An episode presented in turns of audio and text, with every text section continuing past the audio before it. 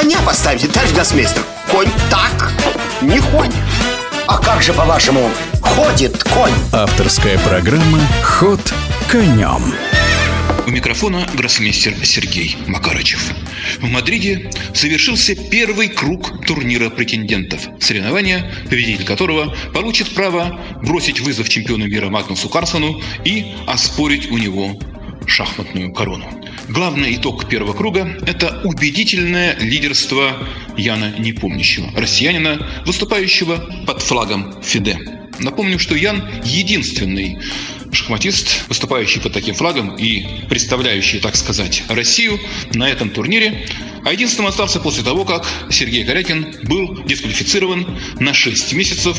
Вместо Сергея Корякина в турнир был включен обладатель наивысшего рейтинга китаец Дин Лежень, но выступает этот рейтинг фаворит пока что не слишком удачно.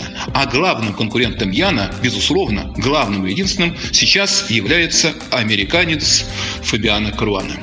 Напомню, что это два шахматиста, я имею в виду непомнящего и Каруану, которые поочередно оспаривали высшее шахматное звание у Магнуса Карсона и предыдущем матче Фабиано Каруана на равных провел весь этот поединок и уступил Магнусу Карсону лишь в дополнительное время, лишь быстрые шахматы на тайбрейке. Что касается Яна, то поначалу он действовал весьма успешно, ни в чем не уступал чемпиону, но, однако, после досадного завершения шестого поединка, который Ян проиграл, он, в общем, потерял самообладание, игра у него разладилась, и концовку Ян откровенно смазал. Но вот сейчас на турнире претендентов в Мадриде Ян демонстрирует невероятно уверенную и, я бы сказал, красивую игру.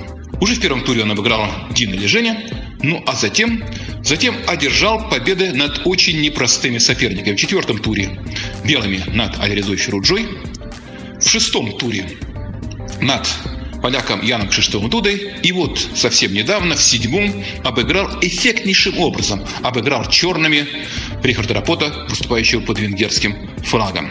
Что можно сказать об этой партии? Я думаю, что она заслуживает особого внимания, потому что Ян Непомнящий применил русскую партию, а этот дебют служил ему верой и правдой в матче против Магнуса Карсона, и тогда в матче в этом Магнус отказался, по сути дела, от хода Е2-4 первого, именно из опасения, из нежелания допускать русскую партию. А вот Рихард Рапот который уже вторым на турнире претендентов борется белыми против русской партии. Первым оказался Хикару Накамура. И тогда Хикару Накамура, видимо, пытаясь на что-то выловить Яна, неожиданно наткнулся на совсем другую, принципиально иную трактовку со стороны Яна Непомнящего этого дебюта. И я подозреваю, что Рихард Рапот уже попытался или мечтал, надеялся усилить игру именно Хикару Накамура. Но Ян Непомнящий вернулся той трактовке, которую он исповедовал в матче против чемпиона мира.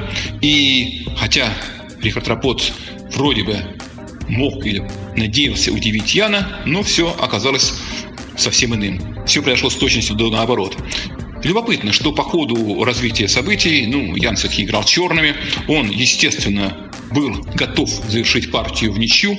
Дважды Рихард Рапот мог пойти на повторение позиции, допуская вечный шаг со стороны Яна Непомнящего, но он первый раз уклонился, это было для него не слишком опасно, а второй раз, уклонившись, он свел дело к окончанию, в котором у Рапота было две ладьи и пешка против ферзя Яна Непомнящего, но нюанс позиции стоял в том, что на доске сохранялись еще слоны и кони. И вот выяснилось, а на глазок это было совершенно не очевидно, что взаимодействие сил черных, то есть Яна Непомнящего, несравнимо выше.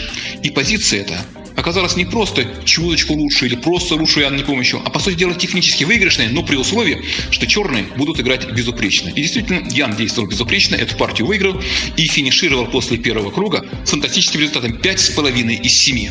Если бы перед началом турнира кто-то сказал, что один из участников наберет 5,5 из 7, то все бы считали, что это уже без 5 минут победитель турнира. Однако в данном случае, поскольку Фабиано Каруана выиграл три партии при четырех ничьих, борьбу за победу почти на равных, во всяком случае, находясь в полушаге друг от друга, поведут именно Ян Непомнящий и отстающий от него на полочка Фабиана Круана. Фабиана Круана играет пока не столь ярко, не столь броско, как лидер турнира, но все-таки очки свои набирает. И стоит отметить, что в партии между собой, в которой Фабиана Круана играл черными, а Непомнящий белыми, Круана мог вполне продолжить борьбу, но испытывая недостаток времени, он в лучшей для себя позиции пошел на троекратное повторение, вместо того, чтобы пожертвовать качество и добиться определенного преимущества и, исходя из объективной оценки позиции, шансов на выигрыш. Конечно, в условиях дефицита времени все могло сложиться и совсем иным образом.